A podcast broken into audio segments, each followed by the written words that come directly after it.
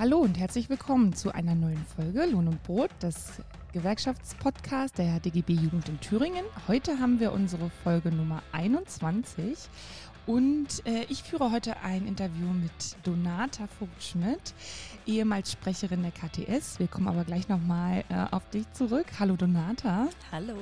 Ja, ich freue mich auf eine Podcast-Folge mit dir zum Thema, äh, wie, war, wie war Studieren in der Corona-Zeit, wie war das digitale Semester oder die mittlerweile leider drei digitalen Semester.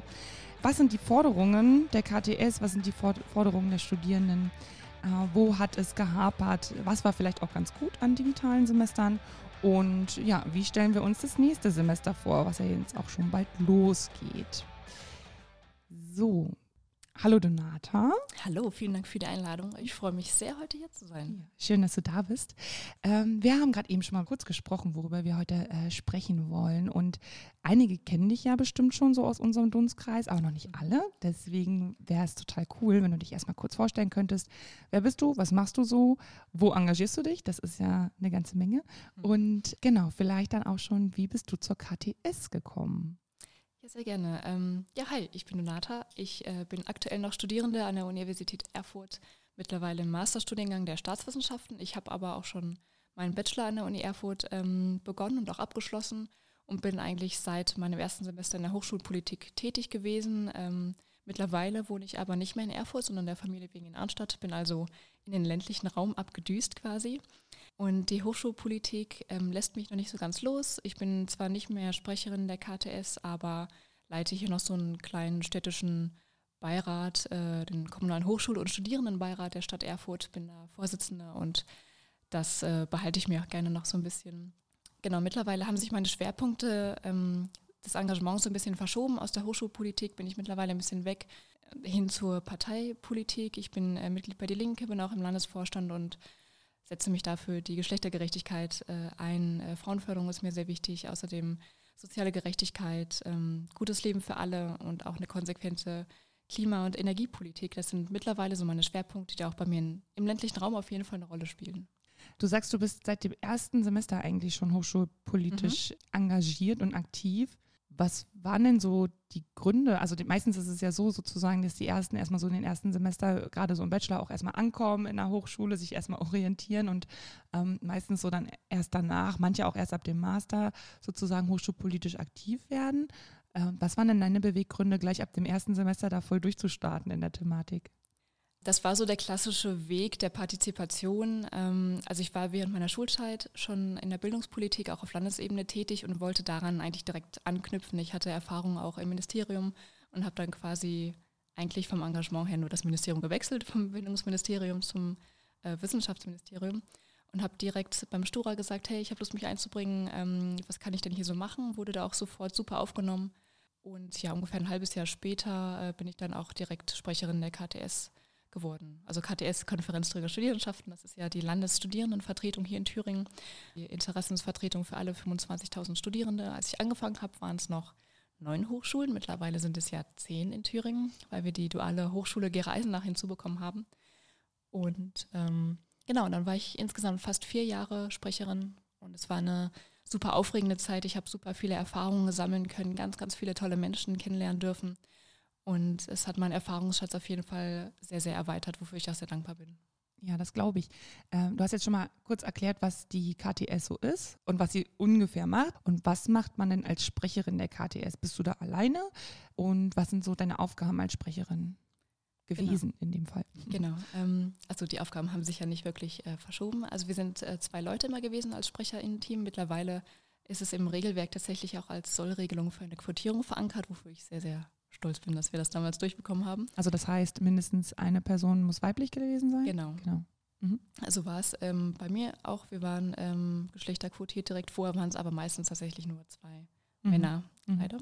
Ähm, das hat sich mittlerweile ein bisschen aufgebrochen. Also als äh, SprecherInnen ist man dafür zuständig, die Sitzung zu leiten, die Delegiertenversammlung. Man äh, ist Ansprechpartnerin für alle Studierendenräte in Thüringen gewesen, man hat die Protokolle natürlich verfasst, aber was auch sehr wichtig ist, man war so der Dreh- und Angelpunkt als Ansprechpartnerin für die Politik. Also wir sind die direkte Anlaufstelle gewesen für das Ministerium, für das Thüringer Ministerium für Wirtschaft, Wissenschaft und digitale Gesellschaft oder für die Abgeordneten des Landtages innerhalb der Fraktionen. Außerdem waren wir so ein bisschen Mittelpunkt für den FZS, das ist der Bundesverband der Studis, der freie Zusammenschluss von Studierendenschaften, waren also auch an die Bundesebene angegliedert. Außerdem repräsentieren wir natürlich die Studierendenschaft nach außen. Das heißt, als Interessensvertretung waren wir immer so die Ansprechpartner in für ähm, ja, öffentliche Statements, für den MDR, hochschulpolitische Belange. Entweder sind wir an die Hochschulen direkt gefahren oder dann eben über die Presse sind wir mit Statements hineingegangen. Genau, auch äh, bei Gesetzesnovellierungen sind wir als KTS auch immer angesprochen worden. Das heißt, manche sind natürlich nur schriftlich angehört worden, aber als KTS wurden wir auch immer mündlich im Landtag angehört, sei es zum Personalvertretungsgesetz oder auch zur Novellierung des Thüringer Hochschulgesetzes. Also das waren so die zwei großen Punkte, die ich damals in meinen Amtszeiten ähm, mit begleitet habe. Und das waren auch ziemlich längere Prozesse teilweise tatsächlich, aber ähm, der Austausch war auch immer sehr intensiv. Und vielleicht ein letzter großer Punkt, den die KTS auch immer innehat, sind die Verhandlungen mit den ähm, öffentlichen Nahverkehrsbetrieben. Das heißt, wir führen zusammen mit dem Studierendenwerk in Thüringen hier die Verhandlungen mit äh, zum einen ähm, den Nahverkehrsbetrieben der äh, DB, also dieses Semesterticket, da sind wir für zuständig, oder auch diese Einzelpunkte wie hier in in Erfurt die Straßenbahn mit der EFAG und so. Da sitzen wir auch an einem Verhandlungstisch und versuchen natürlich das bestmögliche Angebot für die Studis rauszuhauen. Also das Aufgabenspektrum klingt relativ groß dafür, dass es ein mhm. Ehrenamt ist. Vielleicht ja. so, wie, wie, viel Zeit hast du da investiert so? Die Woche, im Monat? Oh, das kann ich ganz, ganz schlecht sagen. Also ja. es kommt natürlich immer total auf die Themen an, die gerade aktuell sind. Ähm, ja. Das kommt auch immer darauf an, wo man hinfahren muss, ob man sich äh, so ein bisschen Erfurt zentriert. Mhm. Ähm, oder ob man tatsächlich auch durch die Bundesrepublik fährt oder ähm, auf Demos spricht. Ähm, letztes Jahr tatsächlich habe ich noch einen Redebeitrag auf der Studiehilfe Jetzt Demo gehalten, auch im Zuge der Pandemie, als es um diese Soforthilfen für Studierende ging. Das war auch vom FZS so ein bisschen organisiert und mit beteiligt. Und ich glaube, es ist auch immer so ein Anspruch, den man an sich selbst stellt, wie viel Zeit man investiert. Also man kann das irgendwie administrativ verwaltend machen, aber wenn man wirklich Themen setzen will, dann kann man auch schon sehr, sehr viel Zeit lassen. Es kommt schon sehr darauf an, wie, wie politisch man sich da auch versteht Ganz oder ob genau. man sich eher in so einer Verwalterinnenrolle sozusagen irgendwie sieht. Ne? Ja. Ich glaube, das hat jetzt erstmal so einen Eindruck gegeben, was die KTS macht und was auch diese Rolle der Sprecherin der KTS macht. Du hast auch kurz mal eingebettet, es gibt auch noch den FZS, den freien Zusammenschluss der Studierenden genau. in, in, Deutschland. Also das heißt, jedes Bundesland hat so eine Art KTS und ist dann vertreten in diesem freien Zusammenschluss der Studierendenschaften und bespricht dann zum Beispiel zentrale Forderungen? Ähm, nicht ganz. Also die Landesstudierendenschaften sind nicht explizit Mitglied im FZS, sondern die Studierendenräte aus mhm. ganz Deutschland. Das heißt, man kann ja entweder äh, Fördermitglied werden oder man kann auch ohne Mitgliedschaft einfach mitwirken. Aber als Landesstudierendenschaften ist man natürlich irgendwie so der oder die Mittlerin zwischen den einzelnen Studierendenräten im Bundesland und auch dem FZS. Sonst würde das, glaube ich, manchmal ziemlich chaotisch ja. laufen. Mhm. Okay. Genau. Genau, ich habe es ja anfangs und einmal kurz in der Moderation erwähnt, worüber wir heute sprechen wollen. Also nicht nur über dich, auch wenn das vermutlich du so viel machst, dass wir uns auch über dich und dein Engagement äh, unterhalten könnten. Ähm, und auch nicht nur über die KTS, äh, sondern eben auch äh, sozusagen über die ja, Situation, über die Lage, die sich jetzt vor allen Dingen in den letzten anderthalb Jahren, seit wir mit der Corona-Pandemie irgendwie leben, für Studierende auch verändert, zum Großteil auch verschärft hat. Dazu kommen wir gleich nochmal. Darüber wollten wir gerne sprechen. Und ähm, als Anlass zu diesem Thema ähm, hat mich so ein bisschen eine Einladung gebracht. Ähm, ich durfte den DGB-Bezirk Hessen-Thüringen als ja, Vertreterin der Jugend sozusagen vertreten bei der Landeswissenschaftskonferenz, ähm, die am Dienstag, den 7. September in Jena stattgefunden hat. So ganz kurz als Einordnung für die Zuhörerinnen und Zuhörer. Also diese Landeswissenschaftskonferenz ist ein beratendes Gremium, also kein beschlussfassendes, ein beratendes Gremium, ähm, was alle Belange rund um das Hochschulwesen in Thüringen beinhaltet. Und in diesem Jahr lag der Fokus natürlich, wie auch heute in unserer Podcast-Folge, auf ähm, ja, die, die Lage von Studierenden oder generell Studieren in der Corona-Pandemie in den letzten anderthalb Jahren. Darauf lag der Fokus ähm, und bei dieser Landeswissenschaftskonferenz waren eben verschiedene Akteurinnen der äh, Forschungslandschaft in Thüringen vertreten. Das beinhaltete unter anderem genau Vertreterinnen der Hochschulen, aber auch der außeruniversitären Forschungseinrichtungen, sowohl auch Institute, Landesforschungseinrichtungen, auch wirtschaftsnahe Forschungseinrichtungen, Stiftungen, Vertreterinnen des Hochschulpersonals, der Studierendenschaft, aber auch zum Beispiel Vertreterinnen der, der Kammern und der Thüringer Wirtschaft. Also sehr breit aufgestellt. Und wie gesagt, besprochen wurde eben diese schwierige Situation der Studierenden während der Corona-Pandemie. Wir haben dabei verschiedene Aspekte besprochen. Ganz zu Beginn hat äh, oder wurde eine Studie vorgestellt, wie denn sich das Studieren für die Studierenden geändert hat während der Pandemie im Vergleich zu vorher, ähm, welche Belastungen sie vielleicht ausgesetzt gewesen sind. Und genau dabei haben wir uns verschiedene Kategorien angeguckt. Also das eine war natürlich auch die finanzielle Situation, die Studiendauer, ob, ob und wenn ja, wie sie sich verändert hat, die Belastung bezüglich auch des Lernaufwandes oder des Lernmehraufwandes während der digitalen Semester, der individuellen Lernsituation, der Rahmenbedingungen ganz im Allgemeinen und dann auch natürlich der Jobchancen, der, der beruflichen Aussichten von Studierenden. Das waren so grob die Themen, die wir da besprochen haben. Was ich jetzt gern von dir wissen würde, die KTS ist vor allen Dingen auch während der Corona-Pandemie viele Forderungen gestellt, war an vielen runden Tischen und Gesprächen mit dabei. Was ist denn bei dir angekommen, sowohl als Rolle der ehemaligen Sprecherin vielleicht der KTS, als auch selbst als Betroffene, als Studierende? Was ist denn angekommen, was so die drängendsten Probleme, Herausforderungen waren, die Studierende betroffen haben in der Zeit, vielleicht aber auch, was ist gut gelaufen, was fanden Studierende vielleicht auch gut im Vergleich zu vorher? Genau, vielleicht kannst du uns dazu mal kurz was erzählen. Ja, gerne. Ähm, die Pandemie hat in der Wissenschaft gezeigt, wo die äh, Probleme tatsächlich sind und äh, das wurde auch sehr, sehr rapide gezeigt. Also äh, dieser schnelle Umschwung auf komplett Digitalisierung und digitale Lehre war am Anfang sehr, sehr holprig, das muss man wirklich sagen, weil viele Hochschulen da überhaupt nicht darauf vorbereitet waren.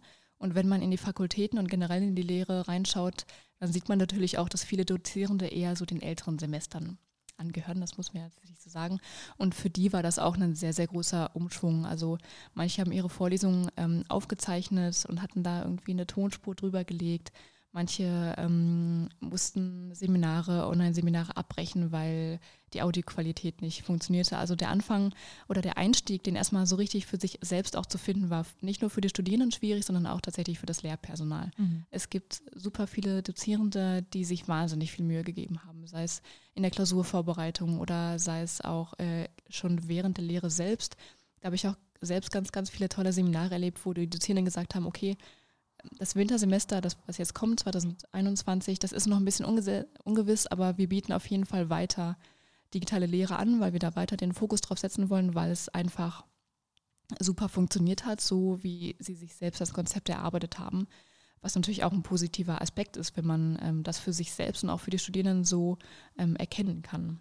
Allerdings äh, muss man tatsächlich auch sagen, dass die Studierenden in der Pandemie teilweise wirklich durch ein Raster gefallen sind, dass äh, die Politik da gar nicht wirklich äh, drauf geachtet hat, ähm, wie die angehenden Wissenschaftlerinnen und Wissenschaftler im Land so die aktuelle Pandemie-Situation erleben und auch irgendwie überleben müssen. Also wir haben viele StudienabbrecherInnen, die sich schlicht und einfach das Studium nicht mehr leisten konnten, weil super viele Nebenjobs, zum Beispiel in der Gastronomie, von jetzt auf gleich weggefallen sind. Und ähm, diese Soforthilfen, die es von Bundesebene gab, es gab auch Soforthilfen aus Thüringen, die nochmal aufgestockt wurden tatsächlich, ähm, die haben einfach vorne und hinten nicht ausgereicht. Also das waren so ein bisschen lebensferne politische Entscheidungen, wo wir als Studierende gesagt haben, äh, Leute, so funktioniert es auf jeden Fall gar nicht, so können wir nicht weiter studieren. Die psychische Belastung ist massiv angestiegen. Wir haben selbst an der Universität Erfurt auch als äh, Studierende Umfragen durchgeführt ähm, im Sommersemester 2020. Mhm. Einmal ähm, zur generellen digitalen Lehre. Eine Art Evaluationsbogen war das, ähm, allerdings auch von Studierenden selbst initiiert und auch noch ein Fragebogen zur psychischen Gesundheit von Studierenden. Und da ist natürlich auch die Frage, warum müssen wir Studierenden uns da selbst drum kümmern, dass es da ja qualitative und quantitative Erhebungen gibt. Warum funktioniert das nicht irgendwie von Landesebene ist da vielleicht gar kein Interesse daran zu fragen, okay, wie geht es euch eigentlich, liebe Studis, lieber wissenschaftlicher, akademischer Nachwuchs, ähm, können wir euch noch irgendwie anders unterstützen, sondern man wurde da tatsächlich so ein bisschen alleine gelassen. Und diese Umfragen an der Universität Erfurt haben ergeben, dass die Mehrbelastung und diese finanziellen Sorgen, Zukunftsängste eine sehr, sehr große Rolle spielen in der Lehre für die Studis. Mhm. Also wir haben dann zum Beispiel auch die unterschiedlichen Lebensformen oder Lebensumstände im Studium, sei es Studieren mit Kind oder sei es zusätzlich noch Pflege von Angehörigen. Und gerade dieses Studieren mit Kind hat den ganzen Lebensalltag natürlich auch nochmal komplett umgeworfen für viele studierende Eltern äh, oder Alleinerziehende auch, mhm. die dann mit geschlossenen Kindertageseinrichtungen oder geschlossenen Schulen auf einmal Homeschooling hatten, plus noch allerdings irgendwie auch Präsenztermine, die sie dann online abhalten mussten. Und das unter einen Hut zu bekommen, war eine sehr, sehr große Belastung. Also wir haben von vielen Studierenden auch die Rückmeldung bekommen, tagsüber Kinderbespaßung und irgendwie versuchen, an äh, Seminaren online teilzunehmen, nebenbei das Kind noch zu betreuen oder die Kinder. Und nachts oder abends dann wirklich wissenschaftlich zu arbeiten. Also die Hausarbeiten dann wirklich äh, nach dem Tag zu schreiben und da eine klare Trennung hinzubekommen, war aber wirklich sehr, sehr schwierig.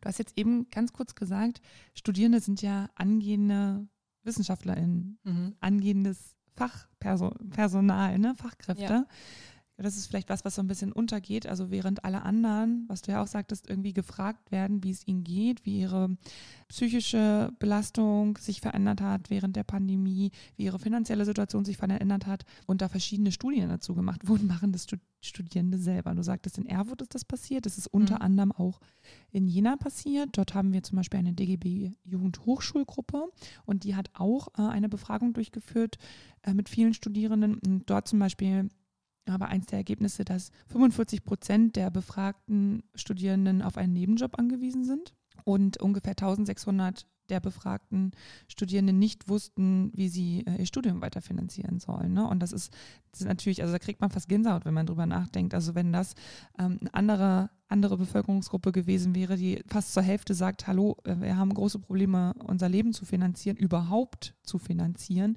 wissen nicht, wie wir unsere Miete bezahlen sollen, geschweige denn ja, andere Dinge des täglichen Lebens, die, die man eben so braucht. Also schon allein das ist ja ein super krasses Warnsignal auch. Und du sagst gerade, es gab also Soforthilfen vom Bund und von Ländern, aber die haben nicht ausgereicht. Und gerade die KTS hätte sich das sehr anders vorgestellt. Wie hoch waren da so die, die Förderungen? Also wo, und wovon waren die abhängig? Und wie genau hättet ihr euch das anders gewünscht? Also wie waren da die konkreten Forderungen?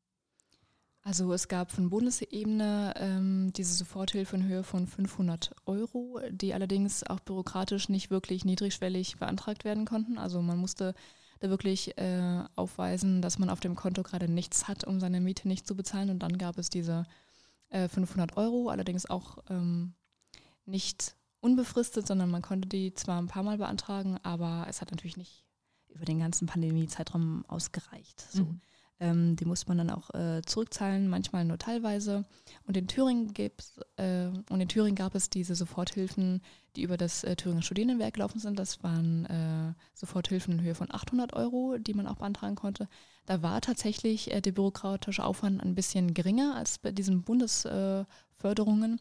die wurden in Thüringen auch sehr, sehr gut angenommen und wir sind da dem Studierendenwerk auch sehr dankbar, dass sie einfach kurz entschlossen mhm. dort gehandelt haben. Mhm. Ähm, man hätte aber natürlich noch weitere Förderung ins Leben rufen können, wo gesagt wurde, okay, hier habt ihr den Fördertopf, äh, der schnell eingerichtet wurde aus Krisensituationen oder Krisenlagen, Krisengeldern, die wir euch äh, Studierenden zur Verfügung stellen, wo einfach erstmal gesagt wird, hier habt ihr das Geld, damit ihr eure nächste Miete bezahlen könnt und nicht in eine Schuldenfalle kommt. Mhm. Also viele Studierenden mussten auch Studienkredite aufnehmen, die zwar durch die Pandemie auch äh, teilweise sehr niedrigzinsig angeboten wurden, Allerdings ist ein Kredit, äh, ein Kredit natürlich immer nochmal eine Belastung, wenn du aus dem Studien rausgehst. Das haben wir bei den BAföG-Richtlinien natürlich auch, dass du äh, nach, also wenn du BAföG berechtigt bist, und das ist ja schon mal gut, wenn du überhaupt BAföG berechtigt bist, das heißt, also ich glaube, aktuell sind nur 11 Prozent der Studierenden deutschlandweit tatsächlich BAföG berechtigt, was auch eine super geringe Zahl ist. Ich glaube, 11 Prozent bekommen es nur.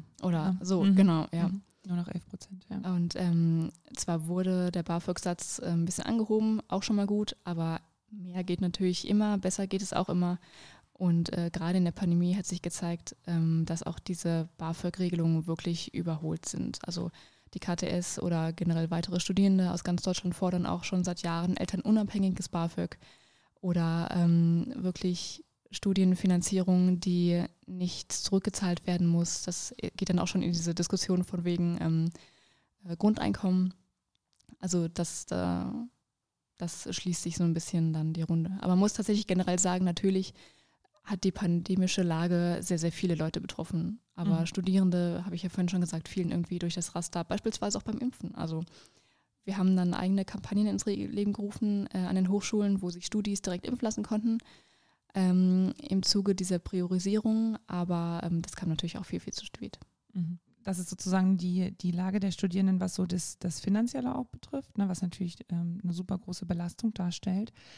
Aber wir haben ja noch was anderes gesehen ne, bei den Studierenden, was so Belastungen betrifft, also sowohl in Erfurt als auch bei unserer Befragung in Jena und auch bei der Befragung, die eben bei der Landeswissenschaftskonferenz am 7. September jetzt vorgestellt wurde. Und zwar sind die Studierenden ja auch in ihrer Belastung besonders betroffen, was so die, das Lernpensum eben auch betrifft, das teilweise, also gerade auch im ersten Semester, nicht so sehr angepasst wurde an den sich total verändernden ja, an der, an der sich total verändernden Lernsituation, zum Beispiel was auch die Lernqualität betrifft. Du hast vorhin gesagt, es gab super viele Studi äh, Dozierende, die sich größte Mühe gegeben haben, da innerhalb von kürzester Zeit teilweise auch ohne jegliches Vorwissen irgendwie ein, digitales Angebot zur Verfügung zu stellen und da auch teilweise kreativ waren oder auch etwas nachsichtiger waren, wenn bestimmte Sachen mal nicht so gut funktioniert haben oder auch in den Prüfungen vielleicht ein bisschen ne, die Prüfungen auch anders gestaltet haben, als es vielleicht normalerweise gewesen wäre.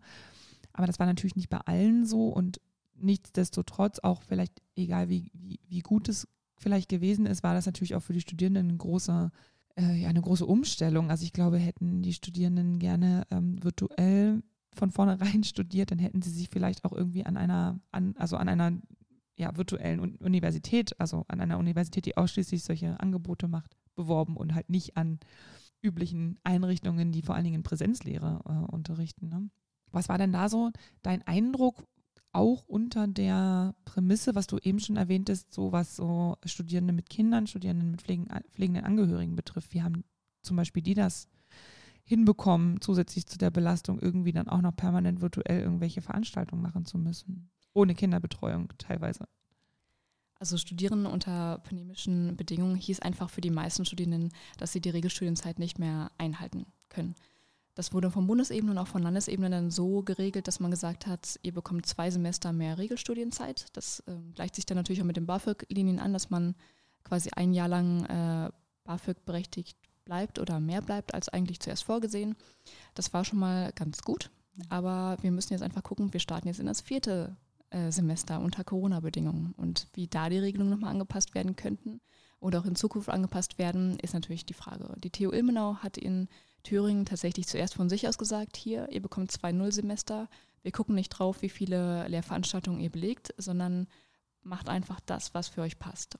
Und ähm, gerade wenn man die Lebensumstände mit Kindern oder Pflege von Angehörigen betrachtet, ist dieses Regelstudienpensum nicht mehr machbar gewesen. Das muss man wirklich ganz ehrlich sagen.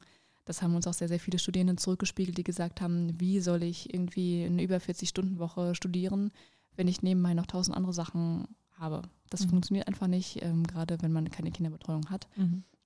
Wir hatten dazu noch teilweise geschlossene Bibliotheken, wo dann die Frage war, wie bekomme ich die Literatur für meine Hausarbeiten? Wie wurden dann die Fristen angepasst? Teilweise wurden natürlich Abgabefristen verschoben um zwei oder drei Wochen, was jetzt auch nicht so super viel mhm. war. Aber das waren auch Punkte, dass man gesagt hat, okay, ähm, ihr bekommt einfach mehr Zeit, belegt weniger, schaut, ähm, dass ihr alles unter einen Hut bekommt. Ja. Wobei natürlich gerade auch das Thema Regelstudienzeit ja sowieso auch eine Thematik ist, die, wo wir auch als DGB-Jugend sagen, wir sollten überlegen, ob das überhaupt noch sinnvoll ist, beziehungsweise ist unsere Forderung ja auch ganz klar zu sagen, also sowas wie eine Regelstudienzeit äh, so eng zu fassen und daran auch das BAföG normalerweise, also äh, genau eben zu knüpfen ähm, und da Förderhöchstdauern einzurichten, macht einfach keinen Sinn, wenn man sich anguckt, wie viele Studierende einfach drüber sind und wo auch, seitdem es diese Verknüpfung da gibt und seitdem die Regelstudienzeit äh, in der Form so eingeführt wurde, keine Verkürzung der Studiendauer gibt. Also da hat sich halt im Vergleich zu vorher ja auch überhaupt nichts geändert, nur der Druck ist halt einfach größer geworden. Okay, also du sagst, diese zwei Nullsemester, wie du es genannt hast, die waren auf jeden Fall schon mal hilfreich, aber jetzt aktuell ist der Stand immer noch so. Wir wissen irgendwie nicht so richtig, wie das nächste Semester läuft. Und die Studierenden hängen so ein bisschen in der Luft. Ich hatte gestern ein Gespräch mit einer Studierenden aus Jena, die so sagte, Ja, also ich lese zwar in den Zeitungen, dass nicht gewollt ist, ein weiteres digitales Semester zu machen, aber so richtig Informationen, wie es dann laufen wird, haben wir auch nicht. Beziehungsweise selbst wenn wir die bekommen, bin ich mir ehrlich gesagt nicht sicher, äh, ob wir ein Präsenzsemester jetzt in Gänze so durchführen können. Und auch ein Punkt, der vielleicht nicht so richtig bisher bedacht wurde oder den wir zumindest auch in der Landeswissenschaftskonferenz mal kurz in so einer Pause auch mal besprochen haben, war, was ist überhaupt mit internationalen Studierenden? Ich zum Beispiel lebe in Weimar. In Weimar gibt es zwei Hochschulen. Beide sind sehr international aufgestellt, sowohl die Franz-Liszt-Musikhochschule als auch die Bauhaus-Universität. Jena ist auch super, also eigentlich jede Hochschule ist super international aufgestellt. Und wir haben uns so gefragt, also gerade zum Beispiel Studierende, die eben nicht aus Europa kommen, zum Beispiel eben aus dem asiatischen Raum, die mit Impfstoffen geimpft wurden, die bei uns nicht anerkannt sind, die kommen dann nach Deutschland, wenn sie überhaupt ausreisen dürfen. Ansonsten sind sie nämlich sehr angewiesen darauf, dass ein digitales Semester angeboten wird, weil sie sonst gar nicht daran teilnehmen könnten, weil sie noch in ihrem Heimatland sind. Oder sie dürfen halt einreisen und haben mehr oder weniger Glück und können auch aus ihrem Land ausreisen, aber ihr, ihre Impfung wird quasi nicht anerkannt und sie könnten damit ähm, nur, nur begrenzt irgendwie auch die Veranstaltungen besuchen, beziehungsweise müssten sich testen lassen. Dann die Frage, wer bezahlt die Tests und so weiter. Also ne, man merkt, da hängt einfach ein riesen Rattenschwanz dran und bestimmte Sachen, die einfach noch nicht ausgeklügelt sind und wo die Studierenden wirklich in der Luft hängen und ähm, ja nicht wissen, wie es weitergeht die, die Frage, die sich da nur stellt, du hast gerade eben schon gesagt, was geholfen hätte, zum Beispiel, was das Thema Finanzierung betrifft oder auch jetzt bei der Regelstudienzeit nochmal zu sagen, okay, wie geht es jetzt weiter? Ihr habt jetzt zwei Semester, die ihr Oma draufkriegt, aber wie wird es jetzt mit dem nächsten Semester laufen? Studierende brauchen Planungssicherheit. Wenn es die Möglichkeit gäbe, dass du jetzt nicht mit mir, sondern mit unserem zum Beispiel, sagen wir mal, Bundesbildungsministerin mit der Frau Karliczek hier sitzen würdest und äh, du hättest die Möglichkeit, ihr eine ganze Bandbreite an Forderungen aufzustellen. Was würdest du ihr jetzt sagen, wenn sie dich fragen würde, was sollte ich jetzt für die Studierenden für das Semester, das jetzt losgeht, das Wintersemester 2021, 2022, was soll sich da ändern für die Studierenden? Das wäre auf jeden Fall eine ganze Bandbreite, die man auf Bundesebene verändern könnte. Also man muss dazu sagen, dass äh, von der Bundesebene sehr viele Vorgaben gemacht werden, die allerdings teilweise sehr schwammig und unklar sind. Da kommen tatsächlich auch die Hochschulpräsidien äh, in den jeweiligen Bundesländern ins Schwimmen so ein bisschen. Auf Bundesebene kann man auf jeden Fall sagen, Weiterführung der Soforthilfen, unbürokratische finanzielle Unterstützung für alle Studierenden ohne großartige ähm, Prüfung des finanziellen Backgrounds. Du hast gerade schon die Internationals angesprochen, das ist auf jeden Fall ein super Punkt, wo auch auf Landesebene man da gucken könnte. Also wir haben sehr viele Studis, die mit Sputnik beispielsweise geimpft worden sind, ähm, was ja kein in der EU anerkannter Impfstoff ist. Und da ist jetzt die Frage, eigentlich müsste dann ja das Land ähm, theoretisch die Tests bezahlen, damit die Studis an Präsenzlehre an den Hochschulen teilnehmen können. Allerdings, äh, wie beantragt man dann diese Tests an den Hochschulen? Äh, sind das dann die Hochschulen, die sich dafür einsetzen oder sagt das Land hier, habt ihr halt die Tests und äh, bitte führt das durch. Äh, wer ist dann allerdings das Testpersonal? Sind das denn Selbsttests? Also das ist auch wieder ein riesiger Rattenschwanz, wo man einfach klare Vorgaben bräuchte. Als ich Sprecherin der KTS war, war ich auch in den Telefonschaltungen der Landesrektorenkonferenz. Äh, ist übrigens nicht gegendert, aber es sind natürlich auch nur männliche Rektoren in Thüringen tatsächlich. Mhm. Und ähm, da wurde auch deutlich, dass viele Präsidien einfach überhaupt nicht wissen, an welche Regelungen sie sich gerade halten sollen. Mhm. Ja. das war vor einem Jahr so, das ist aber jetzt tatsächlich immer noch so, weil sich die Lage einfach für die Hochschulen nicht geändert hat. Es gibt keine klaren Richtlinien, weder von Bundesebene noch von Landesebene. Es wird gesagt, ja, Autonomie der Hochschulen auf der einen Seite, allerdings guckt eben, äh, wie ihr zurechtkommt. Wir werfen euch da so ein bisschen ins kalte Wasser. Genau, es gibt nämlich derzeit äh, oder jetzt für das geplante Wintersemester soll ähm, die Präsenzlehre an den Hochschulen mit der 3G-Regel eingehalten werden oder möglich gemacht werden. Allerdings gibt es keine Vorgaben, wie die Hochschulen die 3G-Regeln überprüfen sollen. Das heißt, gibt es ähm, vor den, vom Campus tatsächlich eine Einrichtung, wo geschaut wird, dass alle die 3G-Regeln einhalten oder wird es nur per Stichproben irgendwie mal überprüft? Und wenn ja, dann überhaupt wie erhebt man diese Stichproben und wer kümmert sich darum? Das ist alles komplett unklar. Also man kommt da wirklich ins Schwimmen ähm, gerade was die Hochschulen an sich betrifft. Mhm, ja. Was ich auch gefragt habe in einer dieser, dieser, dieser Pausen während dieser Konferenz, ob wir überhaupt wissen, wie viele Studierende, die aktuell eingeschrieben sind, überhaupt geimpft wurden. Also später schon auch eine Rolle irgendwie abschätzen zu können, ähm, wie viel das Land zum Beispiel auch bereitstellen müsste äh, an Geldern, wenn diese Testungen eben nicht mehr frei zur Verfügung wären, aber die Studierenden es ja zwangsläufig bräuchten, um an Veranstaltungen teilzunehmen. Man muss ja auch mal sagen, also gut war ja schon mal, dass ein Impfangebot gemacht äh, wurde an viele Studierende. Aber äh, abgesehen davon, dass wir natürlich internationale Studierende haben, bei denen das mit den Impfungen dann schwierig werden könnte, weil man ja auch nicht wirklich weiß, okay, zum Beispiel sind sie mit Sputnik geimpft, aber jetzt wird die nicht anerkannt, die Impfung, dann müssten sie sich nochmal vielleicht impfen lassen und man weiß gar nicht, wie, wie das überhaupt im Körper. Ob es reagiert ob, oder wie dann die äh, Auswirkungen genau, wären. Genau, genau. Also da, dafür, dafür ist eigentlich die Studienlage noch gar nicht klar. Ein anderer Punkt ist natürlich auch, also selbst, also dass die Impfung freiwillig ist, ist so der eine Punkt. Aber es gibt auch welche, die würden sich vielleicht gerne impfen lassen, können es aber nicht, weil sie immunsupprimiert sind, weil sie Vorerkrankungen haben. Nicht alle Studierenden, nur weil sie junge Menschen sind, sind gesund ne? Ähm, und äh, können sich da bedenkenlos mit Impfstoffen versorgen lassen. Äh, also die müssen ja auch mitgedacht werden. Also deswegen denke ich, wäre das auch ein wichtiger Punkt, einfach mal überhaupt abzuschätzen, wie viele betrifft das. Ne? Und vielleicht müssen wir doch nochmal überlegen, ob wir für die andere Angebote an den Hochschulen, wenn es um Präsenzlehre geht, irgendwie machen können. Genau, das sind alles so Sachen, die nicht so ganz klar sind. Was du aber eben schon angesprochen hast, ich habe ja gefragt, was würdest du Frau Karliczek fordern? Hast du ne, Punkte genannt, dass diese schwammigen Regelungen einfach ein bisschen, also mehr Planungssicherheit ein bisschen strikter gemacht werden müssten, wenn ich dich richtig verstanden habe, auch ja, ein Abbau von Bürokratie, Ausbau von Soforthilfen. Das BAföG haben wir vorhin ja schon mal kurz angesprochen. Und du bist dann auch relativ schnell sozusagen auf die Landesebene gekommen. Mhm. Natürlich, weil ne, die Bildungshoheit äh, natürlich bei den Ländern liegt. Und hast dann aber auch angesprochen, es gibt ja auch eine Autonomie der Hochschulen. Also selbst wenn auf Bundesebene und auf Landesebene Regelungen getroffen werden, dass auch die Hochschulen immer noch eigene äh, Möglichkeiten haben, ihr, ihre, ihre Regelungen, wie sie die Lehre stattfinden lassen, bei ihnen liegt. Genau, also das war sozusagen war schon die nächste Frage, wie es, ja, wie es auf Landesebene aussieht, was es da zu tun gäbe. Bei den Hochschulen konkret, ist ja gesagt, in Thüringen gibt es zehn Hochschulen. Das ist für so ein kleines zehn Bundes staatliche Hochschulen. Zehn staatliche Hochschulen, richtig, ungefähr 25.000 Studierende. Was wäre denn seitens der Hochschulen, also ne, du bist Studierende der Universität Erfurt, was wäre denn dein Anliegen konkret, was du dir von deiner Hochschule wünschen würdest, wo du jetzt auch weißt, okay, das sind Sachen, die können jetzt, können jetzt nicht übers Land oder über den Bund geregelt werden, sondern das liegt konkret bei der Hochschule? Also Hochschulen können natürlich nur mit dem arbeiten, was tatsächlich auch da ist. Und das wäre würde wieder so mit der Forderung Hand in Hand gehen an die Bundes- oder auch Landesebene, äh, stattet die Hochschulen besser aus, dass beispielsweise auch Hybridveranstaltungen stattfinden könnten.